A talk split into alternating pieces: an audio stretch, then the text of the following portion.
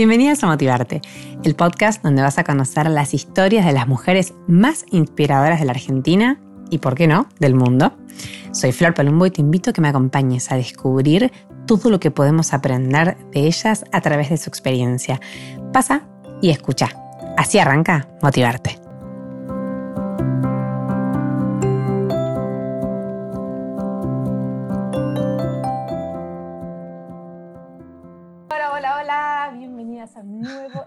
Episodio de Motivarte Podcast. ¿Cómo andan? Bueno, estoy entre, estoy entre nerviosa, entre emocionada, feliz, porque tengo hoy en este espacio que, tanto disfruto hacer a una persona que yo admiro muchísimo, que es Beta Suárez. Hola Beta, muchas, muchas gracias por estar acá. Pero ¿cómo va Flor? No, el placer es mío, así que es un gusto, es un gusto estar acá con Beta es este, a ver, no sé, tengo como, ahora, ahora igual voy a dejar que vos te autopresentes, ¿no? Pero yo tengo como una definición propia, eh, que para mí sos una persona eh, a la que admiro porque me gusta mucho tu forma de escribir, porque me gustan mucho tus charlas, me veo, me veo todas, me parece que tienes una gran oratoria. Me gusta la forma en que tratas las temáticas, el empuje que nos das a través de una pantalla, cosa que no es para nada fácil. Pero yo quiero que vos me cuentes un poco qué hay atrás de todo eso y quién es Betina Suárez. Qué difícil, ahí voy, ¿eh? Ahí, lo intentamos. Un poco amplia.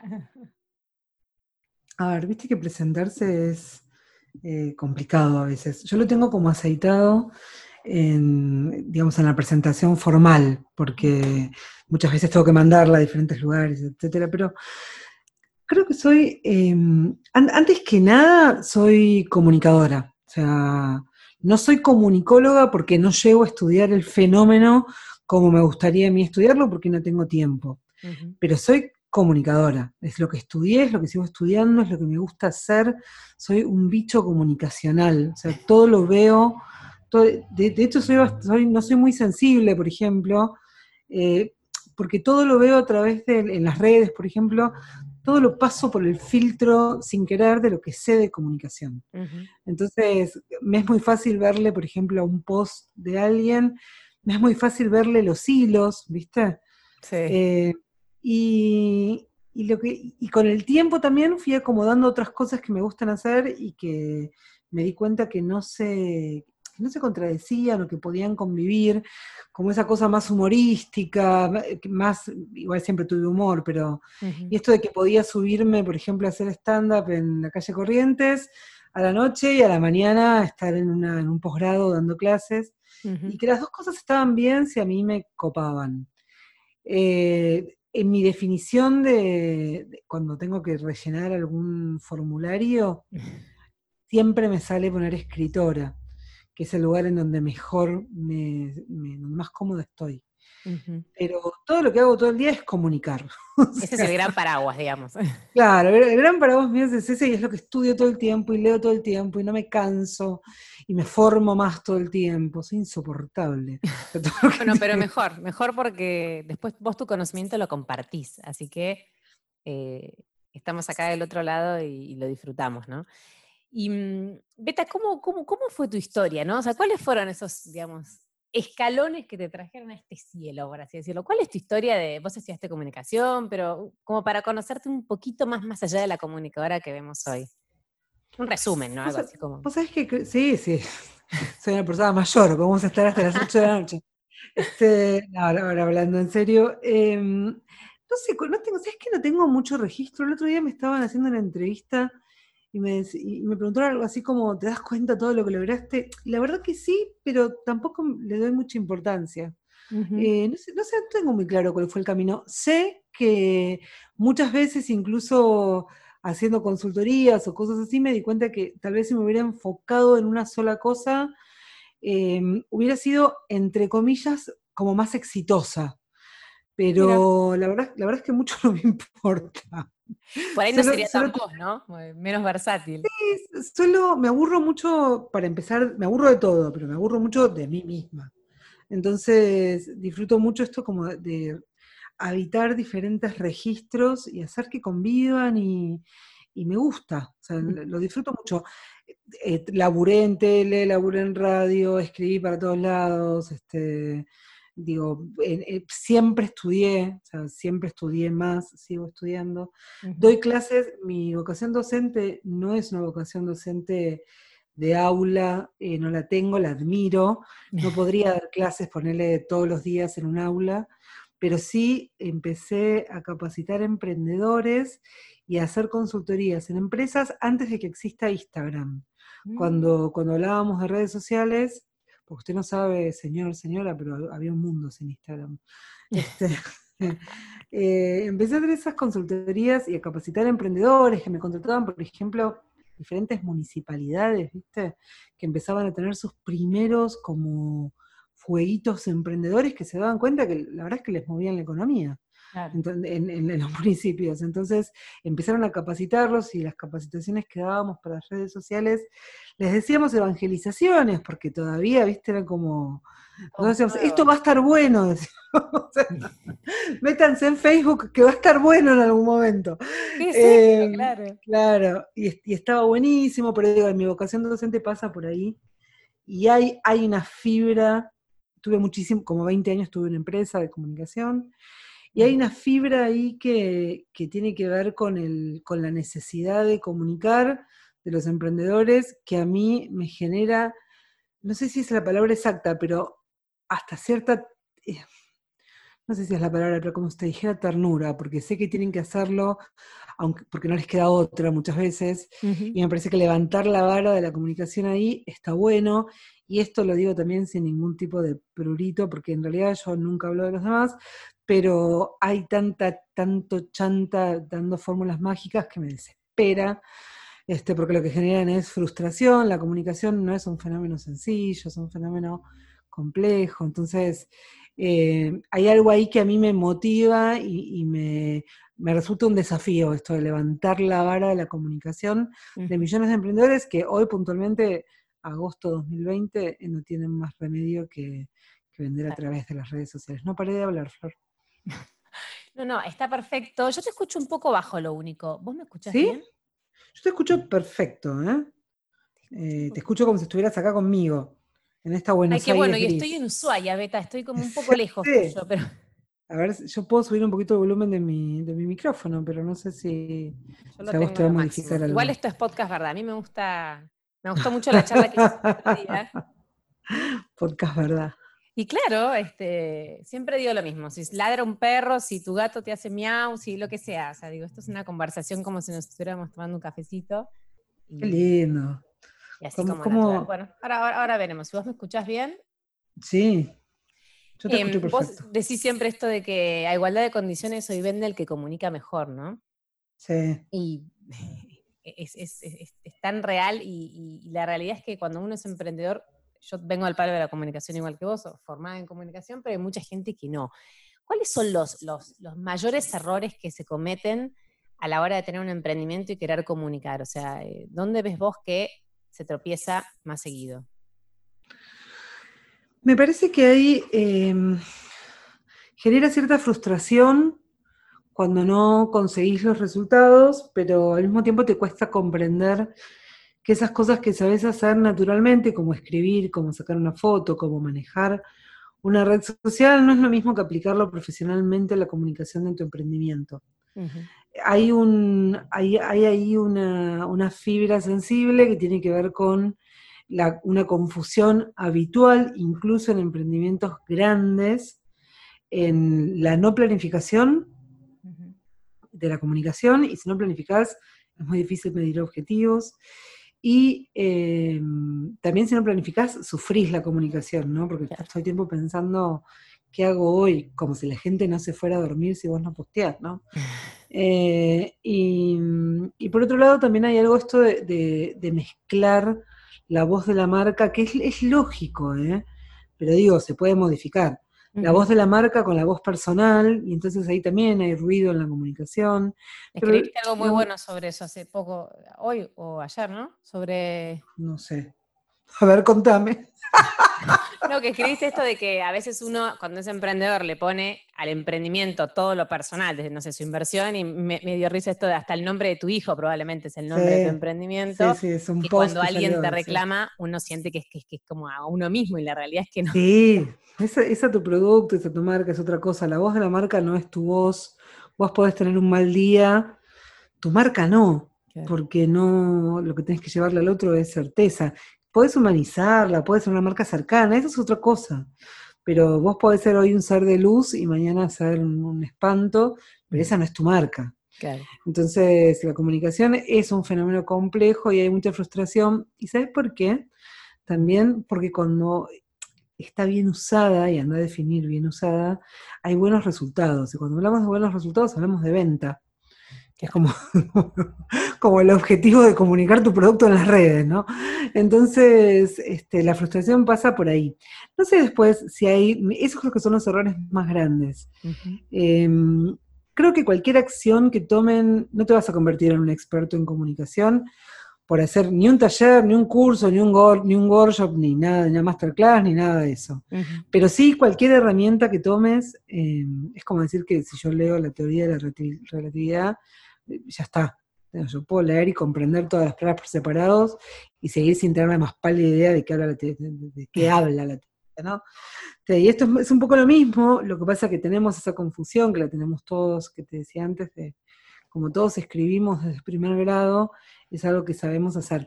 ¿Sabes que al principio de las redes sociales estoy pensando, hubo, hubo algo de esto, porque las empresas, las empresas delegaban eh, la gestión de las redes, no sé, en el sobrino del dueño porque sabe usar la red, ¿entendés? Porque es más joven, sí. han reventado empresas, han bajado las acciones. Hay un montón de ejemplos en Estados Unidos de, marcas así grandes que se hicieron pelota por, por una mala gestión de crisis de comunicación en las redes sociales. Así que, digamos, el tema necesita más tiempo del que en general los emprendedores le dan, pero por otro, tiempo, por otro lado los emprendedores no tienen mucho tiempo. Entonces, es complejo. Cualquier acción igual que tomes para reducir el ruido, sirve. El ruido en la comunicación, ¿no?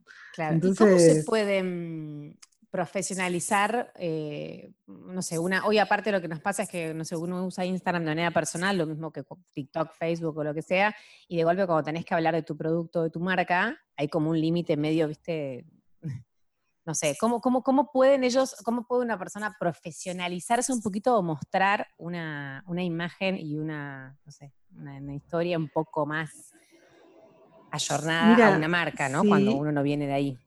En las redes sociales hay algo de ego, ¿viste? Nos pasa a todos. Entonces, primero diferenciar si lo que vos querés es, son likes o que te compren, porque no es lo mismo. Claro. y después, eh, me parece que hay, es como, es como largo, pero hay un par de cuestiones. Primero, vos hay cosas que tenés que delegar de tu emprendimiento. Claro. Porque no las sabes no hacer. hacerlas, digamos. Claro, porque no sabes hacerlas. Y entonces, cuando las delegas, muchas las delegas porque no te queda otra. Qué sé yo, el correo de tu. Si yo te tengo que mandar algo a vos, Flor, que estás en Ushuaia, mm. este, no te lo puedo llevar yo. Tengo que contratar un delivery del producto. Entonces ahí no me queda otra. Pero yo advierto que cuando yo logro delegar, esas cosas en gente que sabe, que sabe hacerlo, más allá de que obtengo buenos resultados, porque probablemente a vos el producto te llegue antes que si te lo llevo yo, este, advierto también que tengo más tiempo para las cosas que sí sé hacer. Eh, y, y eso se ve ahora. En un primer momento, vos delegás, si no, si no es que tenés una inversión inicial o lo que sea, y no estás en un momento como este aparte, que es complejo, delegás aquello que realmente no podés hacer.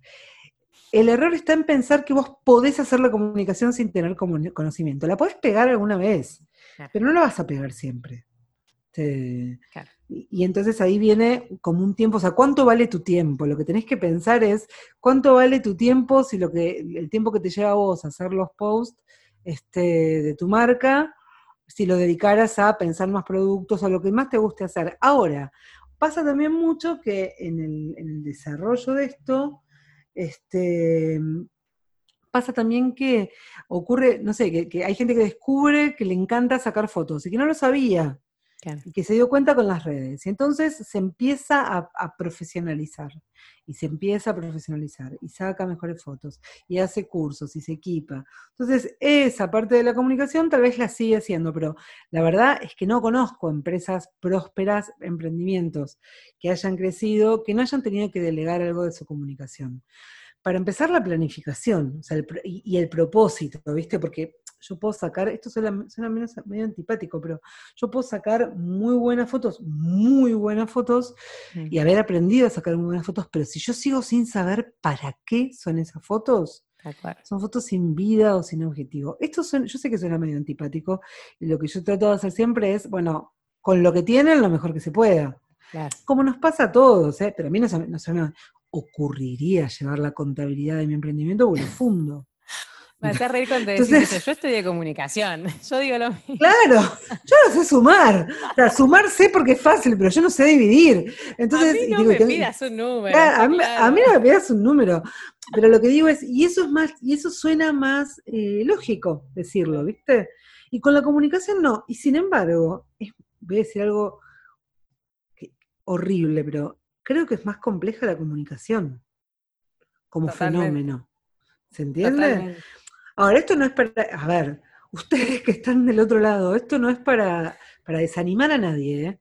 pero me parece que conociendo el, escenario, también está bueno porque empezás a planificar en qué momento vas a poder derivar, no sé. Hay un montón en este momento en la red, hay un montón de gente que se especializa en escribir copies, copywriters. Ok, entonces capaz delegás esa parte, no de todos los copies de todas las fotos, pero un post por semana te lo escribe un copywriter con un objetivo concreto. Y sabes qué, ya tenés otro ritmo y empezás a ver resultados y podés medirlo. Pero bueno, parece que hay que saberlo. Y mientras haces lo mejor que puedas. Y por suerte, hay un montón de información disponible para que vos puedas mirar charlas, hay cursos gratis, hay un montón de artículos.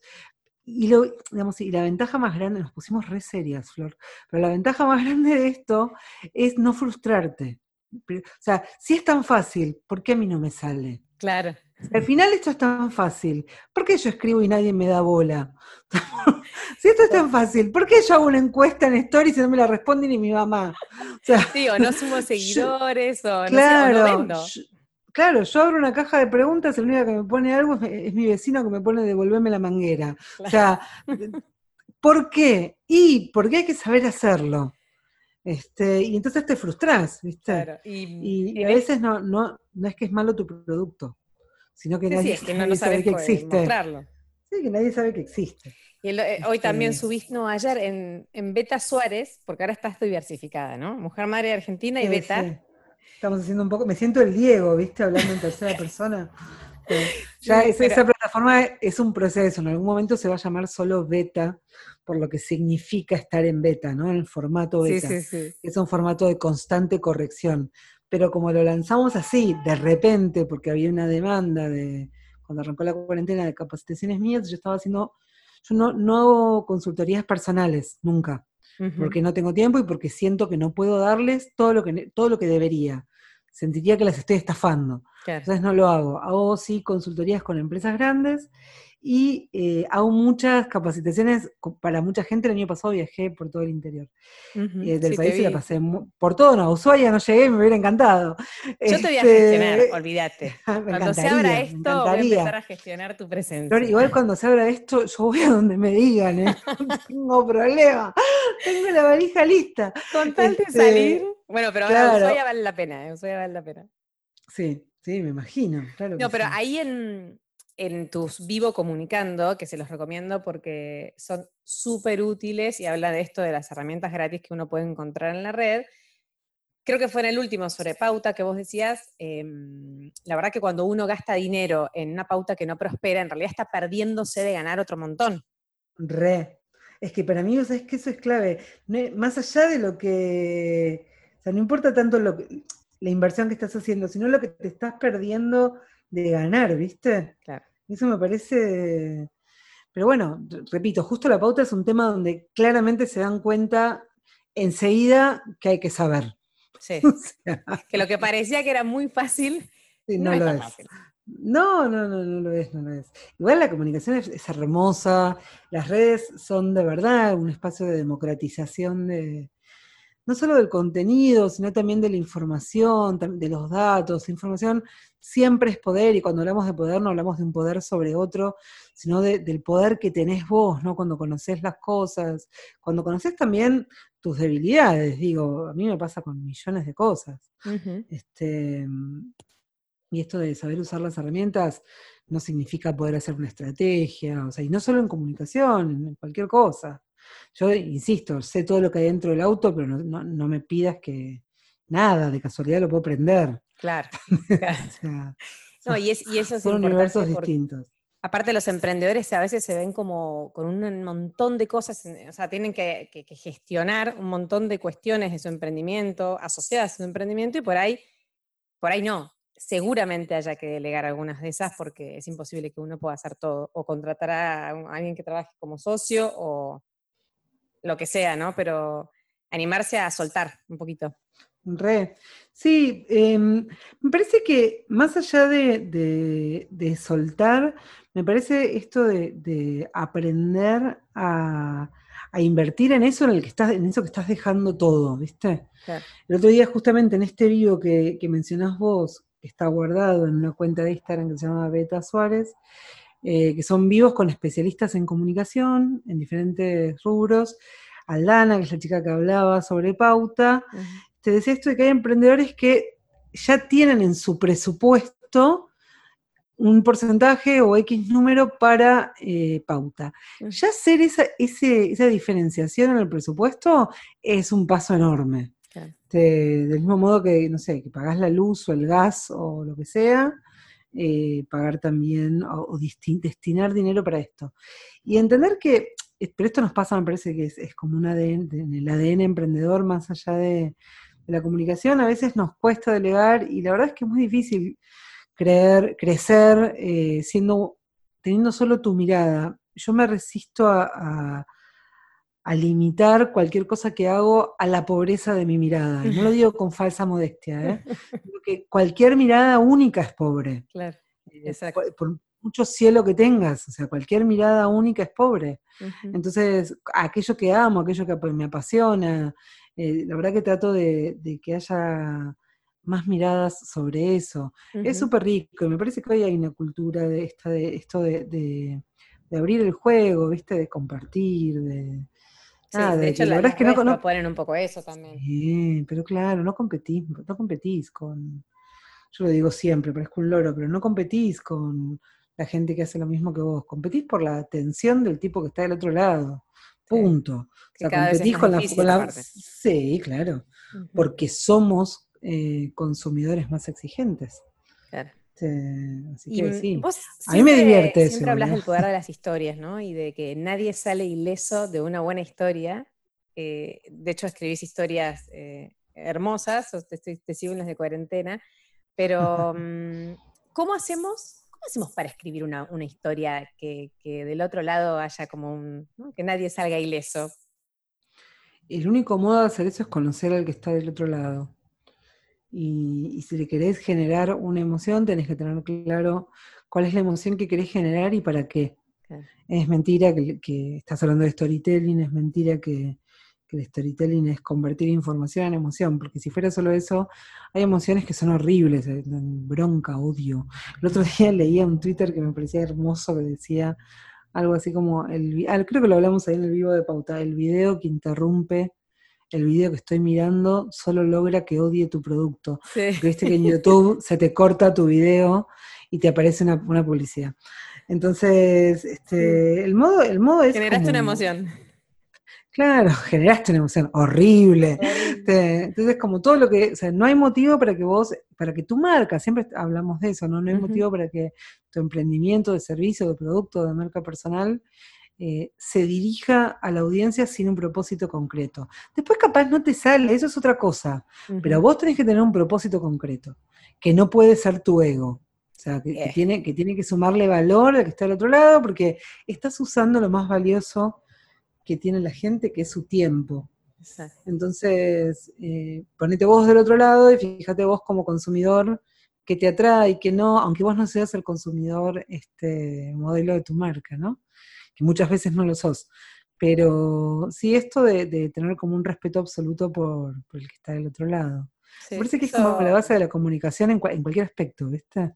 Sí, sí, sí, sí, eso es algo que, y yo creo que otra cosa que por ahí ayuda también es como un poco mostrar la vulnerabilidad de todos, ¿no? O sea, cómo, cómo uno puede llegar al otro a, través de, mostrarse un poco más genuino. Sí, para mí hay una confusión que ahí en los emprendedores se da mucho, que es que vos decís, este, tengo que humanizar la marca, tengo que mostrarme un poco más, tengo que ser más empática, y eso para ellos es sinónimo de mostrar el quilombo. Claro. Y no es lo mismo. Humanizar la marca no es demostrar que no llegás, que a vos también te pesa la cuarentena. Lo podés hacer, ¿eh? Cada uno hace lo que se le canta. Pero humanizar la marca no es eso. Y ser auténtico no es mostrar que estás embalando el producto que te compré en bate con el gato caminándote por la cabeza. eso no es ser. O sea, lo que vas a conseguir ahí probablemente es empatía. Te van a poner el like. Pero vos qué querés? Que te, den, tener, que te tengan lástima o que te compren. Y si te tienen lástima, te van a comprar una sola vez, por lástima. ¿Y cómo, se humaniza entonces la marca? ¿Cómo... La definición como más teórica es que una marca tiene, para, que una marca esté humanizada, tiene que tener y respetar en toda su comunicación, y no solo en su comunicación, sino en lo que es story doing, que es eh, hacer para después poder contar, ¿no? Como que las historias no deberían existir, las historias de marca no deberían existir si no tienen un reflejo en la vida real de esa marca. Digo, yo siempre doy el mismo ejemplo, pero si vos, vos me decís que como marca sos sustentable, pero después me mandás el producto en una bolsa de plástico, ahí tenemos un problema. Es la coherencia de la que hablaban nuestras abuelas. Pero la definición para humanizar la marca es que tienen que tener los valores que tendría esa marca si fuera una persona. O sea, ¿cómo es tu marca? ¿Es valiente, es innovadora, es empática, es feminista, es familiar? Digo, puede ser lo que quieras y puede ser varias cosas a la vez. Eh, entonces, si esos valores están presentes, la verdad es que no hace falta que aparezca tu cara de emprendedora. Está perfecto que aparezca si te gusta. O sea, repito, esto no es una ciencia exacta, si no yo no estaría acá, no es una ciencia. Eh, yo estudié ciencias de la comunicación, pero no es una ciencia. Mientras más inexacta, este, mejor. Sí, me, parece que hay una confusión ahí, ¿viste? Y definitivamente es, ser cercana no es sinónimo de mostrar el quilombo. Si es con un propósito en un momento particular, está buenísimo que muestres tu quilombo, pero que sea, insisto, con un propósito claro en un momento en particular. Perfecto. ¿Y cómo hacemos para conocer a nuestro, nuestra comunidad? O sea, vos hablas de esto de que es importante. Se me, se me había apagado la computadora, ahora tengo las preguntas. Ahí está. Eh, o sea, hablas de la importancia de, eh, para generar un impacto en el otro, conocer también a quién le estamos hablando. ¿Cómo podemos saber eh, quién está del otro lado? O sea, podría, parte yo, de nosotros buscándolo o... Yo podría darte como un montón de, digamos, de... Nada, podría darte como, un, como un, montón de, tips o de fórmulas del marketing. Pero me parece que en, a veces les cuesta a los emprendedores bajar eso a su ejercicio diario en las redes. Entonces lo que yo siempre les digo es escuchen. ¿Y cuál es el modo de escuchar a tu comunidad? Mira las estadísticas, responde todos los, los comentarios, responde los mensajes privados, pregunta lo que te genere dudas con las herramientas que tenés en Stories y eh, o, con un foro o con lo que quieras, y tomate el laburo una vez por semana de entrar a ver cuentas de seguidores. Nuevos seguidores, las que las tengan abiertas, por supuesto, nuevos seguidores y los seguidores como fieles, ¿viste? Los que siempre están ahí. Sí. Y fíjate qué les duele, fíjate sobre qué postean, fíjate qué fecha celebran, en qué fecha ponen una cinta negra, cuáles son las frases que publican, cuáles son las otras marcas que siguen, metete en la lista de seguidos de esas cuentas. Y ahí te vas a dar cuenta qué problema podés solucionarle a tu audiencia. Pero es como en la vida, lo que querés saber, pregúntalo. y, después, en, y después, en todo caso, si querés, sí, haces un estudio, y si podés, y con quien alguien que lo sepa hacer, haces un estudio de mercado, generas una buyer persona que es como una representación de tu cliente ideal. pero las redes sociales, para un emprendedor al principio, le dan la posibilidad de de escuchar. Metete en las marcas que tienen los mismos valores que vos, que no necesariamente son las marcas que hacen lo mismo que vos. Pero hay marcas que son como hermanas en valores, ¿viste? Hay muchas marcas. son como hermanos en valores. Entonces, métete a ver quiénes siguen esa marca, qué comentarios de qué, hablan, participar de la conversación.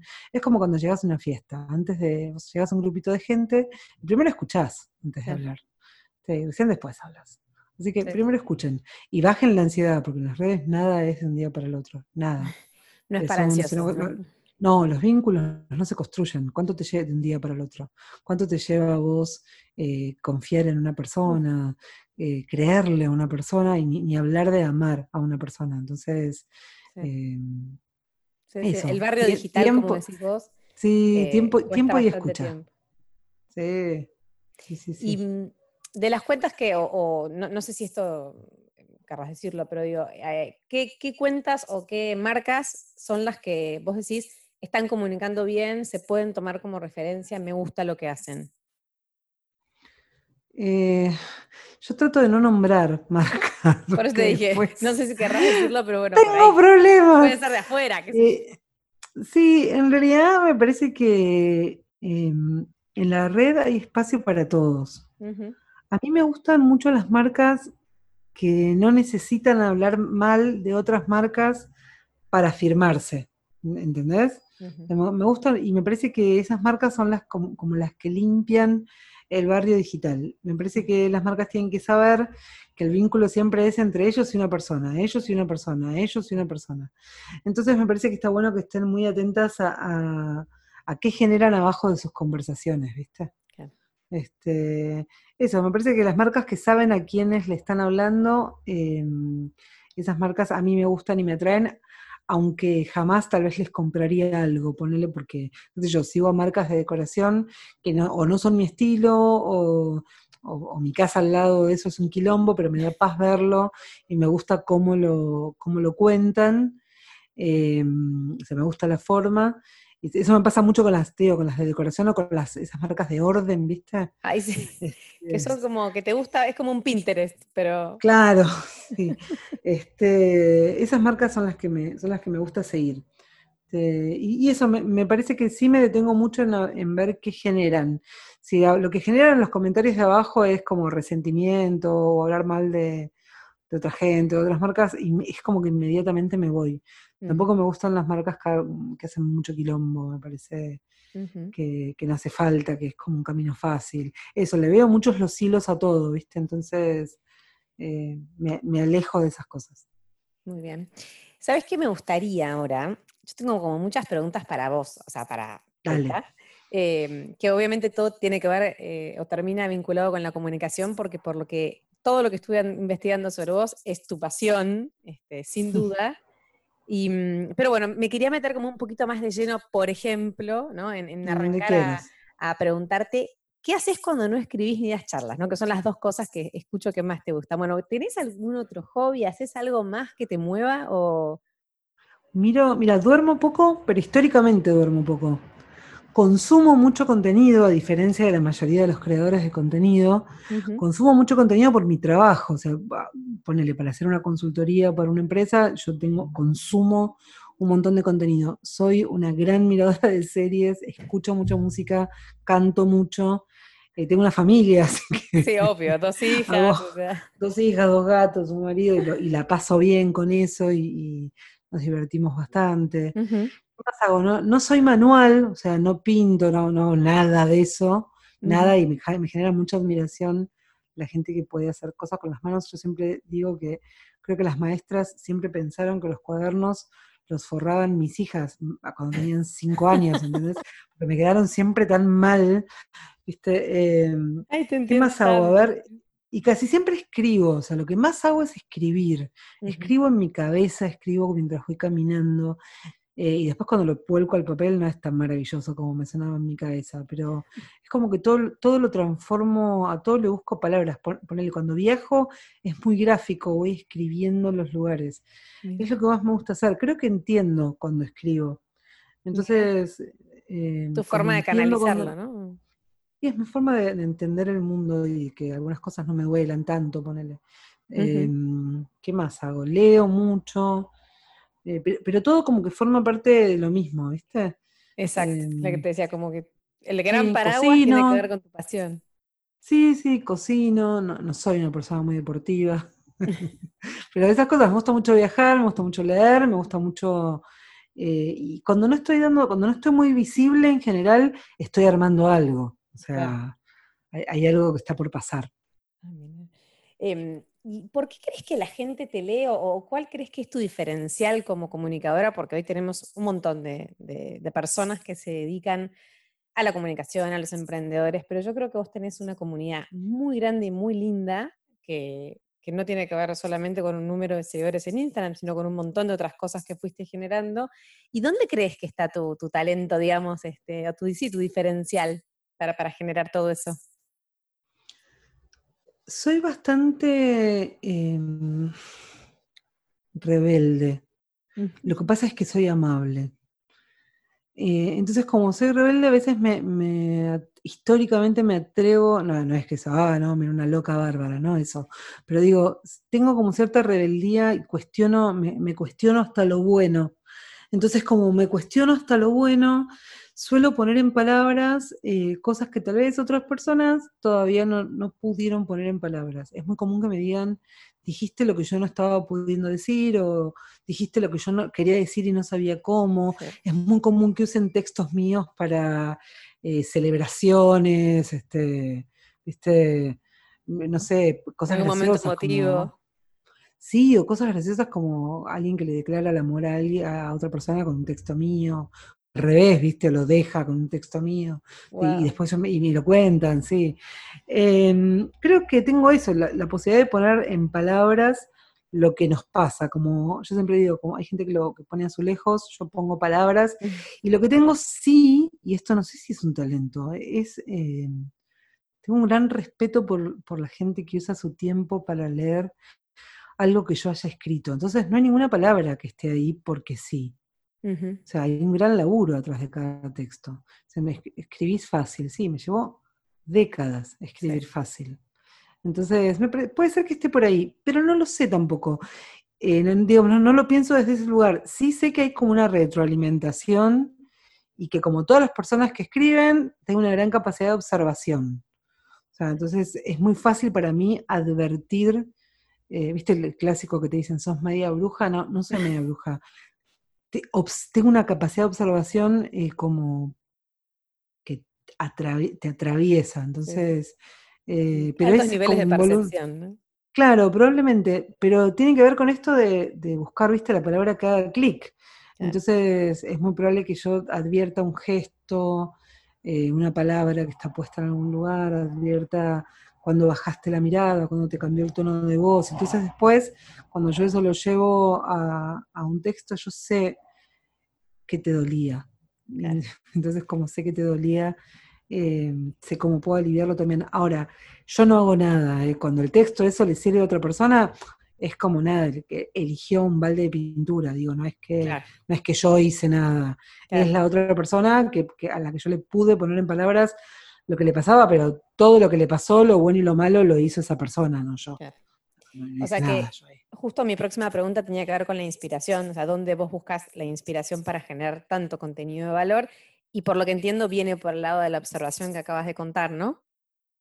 Sí, pero esa observación no es, o sea, cuando tiene que ver con la comunicación dura, sí, en general, eh, no sé, cuando empezó la cuarentena hice un par de posts de no sé cuántas tareas eran para que los emprendedores hagan. Sí, buenísimo pero eso sí era observación concreta en un momento específico. Pero después los textos que tienen que ver, que son como más literarios o más reflexivos o más eh, autobiográficos, no son, eh, no están planificados, tienen que ver con qué me pasa a mí en ese momento, o ahora estoy escribiendo unos relatos cortos de ficción sobre la cuarentena, que son más duros y que me encanta tirarlos en Instagram y probar cómo resuenan, porque no son textos habituales para una red como Instagram. Entonces me encanta ver quién se atreve y quién no a, dejar que un texto la, la, deje recalculando. No, y están buenísimos, eh, son tienen una medida justa, que es muy difícil. tienen los 200, tienen, tienen los 2200 caracteres que me permite Instagram, punto. Exacto. no, pero viste que yo escribo, para mí es más difícil escribir corto que largo, o sea. Sí, sí, no, para, obvio, sí, sí. Viste que cuando te cortan un párrafo sentís que te cortan un brazo.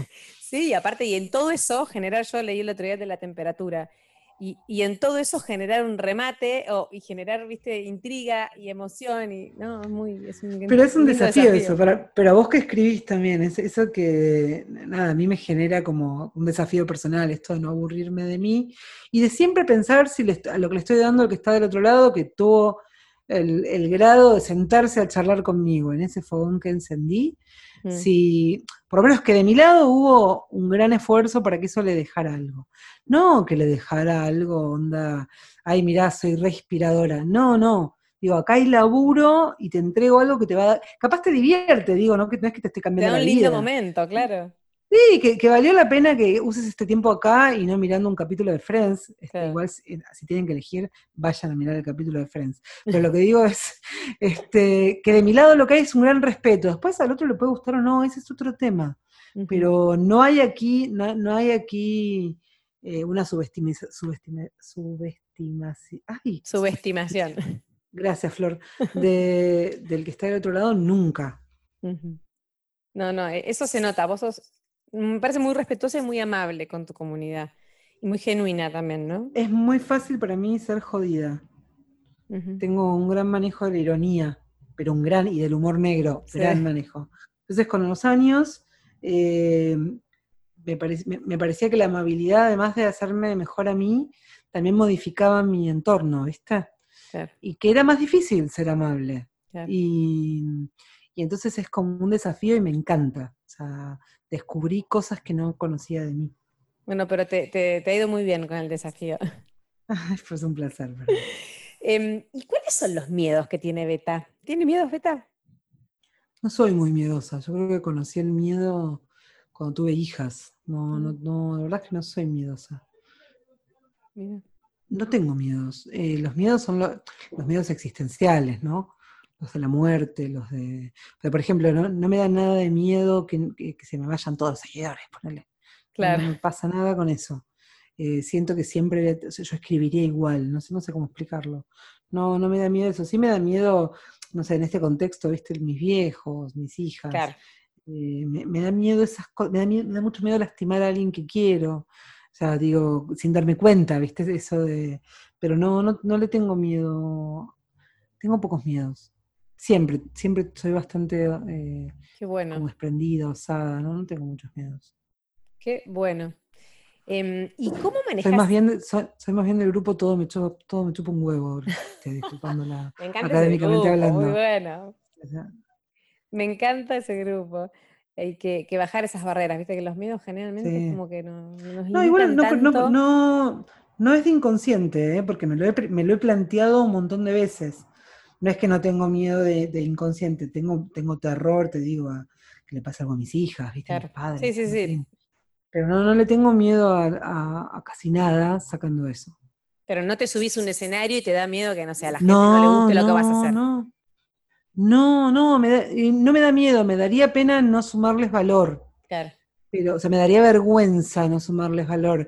Pero si yo sé que hice todo lo posible, bueno, después hay cosas que uno no maneja. Totalmente. No, no, no tengo, no, he estado delante de auditorios gigantes y lo disfruto, no, no me da miedo. Muy bueno.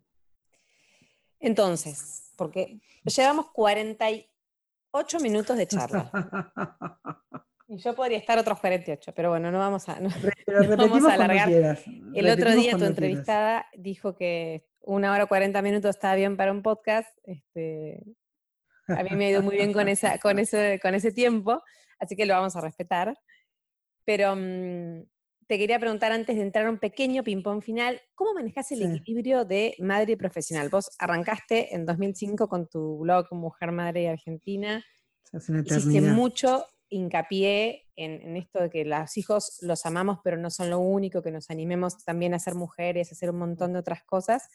¿Cómo maneja eso Beta? Eh, vos, hoy por ahí tenés hijas más independientes, pero cuando uno ama tanto lo que pero, hace, pero viste, viste que los hijos crecen y, tenés otro tipo de, inquietudes, de, líos, de, digo, no es que los hijos crecen y ya están. Eh, yo tengo una de 18 y una de 12 acá en el living abajo en cuarentena. Este, no, yo no me quejo, ¿eh? pero me parece que, mm, en algún momento hice como una especie de, como un clic en donde eh, pensé cómo, las, cómo me gustaría que, mis hijas puedan vivir, ¿viste? Eh, y, a mí me criaron muy libre, mi mamá fue como una adelantada. Eh, yo siempre digo que mi vieja decía cosas como, bueno, ¿qué hora volvés? Época, época de no celulares, ¿no? Sí. Y yo le decía, ponele, para ver hasta dónde tiraba, ¿viste? No sé, a las 7 de la mañana, mamá. Y ella me decía, bueno, 7 y 5, yo llamé a la policía. Vos venís a las 7, venís a las 7. Entonces, siempre, siempre hubo así como mucha libertad, no solo en eso, digo, en qué quería ser, en qué quería ser y hacer. Y entonces entiendo que el único modo de, que mis hijas sean libres es que me vean a mí siéndolo. Ser libre no es ser irresponsable. Este, y, la pifio un montón, y, y pero es que hay, hay en tus hijos, en, yo no soy especialista en maternidad, yo siempre digo, ¿eh? yo escribo sobre maternidad, pero no escribo sobre los hijos, escribo sobre las madres. Y jamás le diría a una madre qué es lo que tiene que hacer con sus hijos, a duras penas sé lo que tengo que hacer con las mías, a veces. Así que no, pasa, no pasa por ahí, pero sí desde un lugar de encuentro, ¿viste? Y, no sé, lo gestiono a veces mejor y a veces peor, también algo que me quedó resonando hace muchísimos años es una persona que me dijo, lo único que no se puede delegar es lo que tiene que ver con el placer. O sea, ¿qué es lo que vos no puedes delegar? Y si te estás por ir a esquiar y eso no lo puedes delegar. lo que te gusta. Claro, que tiene que ver con el placer. Entonces hay zonas del placer de mis hijas, del placer de ellas o del mío, que yo las vaya a ver un acto, aunque el acto sea un bodrio. Pero ahí hay algo del placer de ellas que yo tengo que resguardar. Sí. Y esto no significa, o sea, si vos, si hay alguien escuchando que no puede ir al acto, bueno, ahora ojalá hubiera actos, pero si no puede ir al acto porque tiene que laburar, no pasa nada. Eso no te convierte en una mala madre. Mirá si fuera tan fácil este, ser buena madre por ir a un acto. No, pero ni, genera traumas a futuro. No, en la gestión elegir. Y yo viajo bastante, y Martín viaja bastante, y nos vamos turnando, Martín es mi marido, nos vamos turnando, este, y siempre estamos, y seguro la pifiamos en algunos momentos, pero lo que ellas saben es que si el día de mañana deciden tener hijos, eso no solo no termina con sus vidas, sino que la multiplica, literalmente. Totalmente. Este, y eso está bueno. Perfecto. Bueno, eh, muchísimas gracias, pero antes de terminar, yo quiero hacerte como unas pequeñas preguntitas. Dale. Que arrancan con, ¿cuál es tu superpoder? saber que no lo tengo y estar bien igual. ¿Tu palabra favorita, vos que sos una mujer de letras y de escritura? Rebeldía. Y mm, no, en general es rebeldía y fe, creer. Me parece que, me parece que, combinan, que creer en los demás o creer en vos es un acto de rebeldía. Muy bien. ¿Algo que no soportes del otro? No me banco el interés. No, puedo con, la gente interesada. Me desespera. ¿Algo nuevo que te gustaría aprender? Em, me gustaría aprender a administrar un poco mejor mis tiempos. Esto, ese gran desafío, ¿no? Em, ¿Una herramienta que te facilite la vida? La computadora, la internet, como dice mi madre. la internet. La internet, o sea, no puedo vivir sin wifi. No, sí, sí, sí. literalmente. Y, mm, quiero, y proyectos en los que estés trabajando. ¿En qué anda Beta Suárez? Tengo ahí un ciclo, unos podcasts, un programa de TV, otro libro, unos cursos enlatados, eh, ¿Qué más? Siempre, pero para, con todo lo que dijiste, o sea, hay gente que hace eso en 10 años. No, no, puedo trabajar en una sola cosa al mismo tiempo. mi, cabeza precisa tomar aire de sí misma. Entonces necesito ir poniéndola, soy insoportable, necesito ir poniéndola en diferentes lugares. ¿Cómo decís vos que tu marido dice que sos intensa? Sí, no sé si eso es bueno o malo, siempre digo. soy intensa, pero la verdad es que soy intensa en el buen sentido. O sea, tengo algo de inocencia en, ese. Sos una, una hacedora, aparte de una generadora de contenido serial, una hacedora serial, me parece. Sí, a veces sí, a veces me cuesta más, pero porque tiendo, o sea, soy, viste, como los escritores que no publican por corregir. Sí. Bueno, yo muchas veces no avanzo porque siento que no es lo mejor. Y ahí Claro. me quedo, ¿no? Me quedo, me quedo. Pero, pero sos muy, muy obsesiva con lo de la perfección o. Sí, bastante. Bastante. Ahora este último tiempo aprendí a, a soltar antes Y después ir corrigiendo, esto de estar en beta, en formato beta. claro. Pero hay cosas que nunca hice por, o proyectos que tardaron mucho y después perdieron sentido por sentir claro. que no, que no eran la mejor versión. Dijiste un libro. ¿Tiene algo que ver Sí, con, novela. con las madres tenemos derechos? O No, no, no, novela. me encantó. ¿Ya empezaste o es un proyecto? Sí, nada, nada, ya empecé, ya empecé. Ahí, ahí estamos. Me ahí estamos.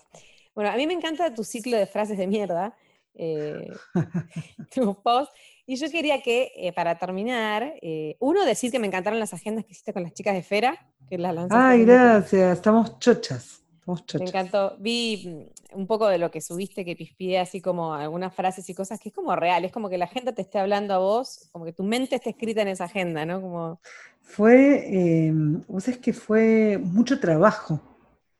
Este, y en el medio nos agarró la pandemia y yo pensaba, ¿alguien va a usar agenda en el 2021? Pero sí, ya, ya reventamos la preventa, así que sí. Sí, yo le, le tengo muchas ganas, la verdad, porque me encantan las agendas y, y aparte si vos dijiste, la, la base es planificar, me parece que una agenda es clave también, ¿no? Para esa planificación y, y para mujeres con muchas cosas, así que me encantaron.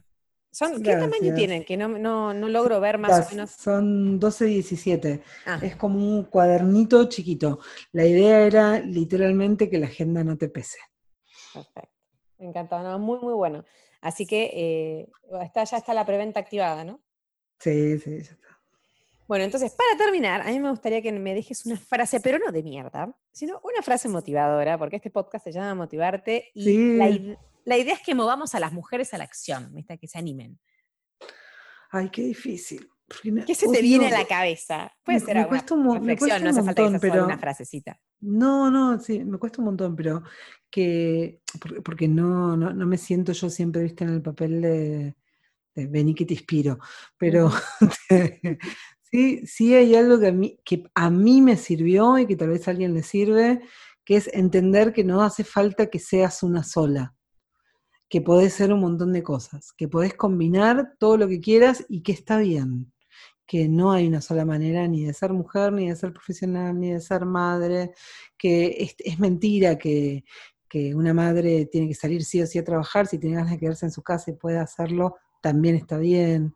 Digo, me, me parece que, que esto, que podés ser todas las que quieras y que seguro combinan entre sí. Este, ne- digo, esto de que puedes ser todo lo que quieras, yo no puedo ser alta, pero Dentro de las posibilidades. Digo, digo, en esto, en esto de lo que tenés ganas de hacer, dale, porque no, no, no hay nada ahí que. Digo, cada uno con su realidad. Pero si hay cosas internas que te detienen, no. Podés combinar lo que, lo que quieras y está bien. Nadie te puede decir que no. Perfecto, perfecto. Bueno, muchísimas gracias. Yo estoy súper contenta de que hayas estado, hayas pasado por motivarte. Y, mm, y bueno, y la verdad que la recomiendo a cualquier persona que esté, eh, no solo empezando un proyecto, sino como que, que tenga ganas de, leer, de leer cosas lindas, buenas, que te transmiten buenas emociones, que te entretienen, que te aportan, que la sigan a Beta en, sus dos versiones, beta.suárez y por ahora es Mujer Madre Argentina, que se compren la agenda, que hagan sus cursos, porque para mí, Beta, sos una genia. Así que muchísimas, muchísimas gracias. Flor, es un gusto hablar con vos. eh, me encantaría visitarte en algún momento. Yo ya voy a empezar a mover mis hilos, ¿eh? No te Me, preocupes. pare- me parece muy bien. Y sos, sos muy agradable, me gustó mucho, mucho hablar con vos. Así que muchísimas gracias por invitarme. Bueno, muchas gracias. Y a ustedes las veo en el próximo episodio de Motivarte Podcast, que ahora que escuché la masterclass de podcast, me parece que tengo que cambiar el nombre. Motivarte Podcast me mató cuando dijo, no digo el principito libro. Igual si a vos te gusta motivarte podcast, a mí me parece bien. Porque cada solo, uno, solo me, le faltaba lo que era, ¿viste? Pero Claro, me cada así. uno. Así que bueno, a seguir nuestra, a ser fieles a lo que nos gusta. Muchas gracias. Un besito, Beta. Un beso enorme. Chau, chau a todos.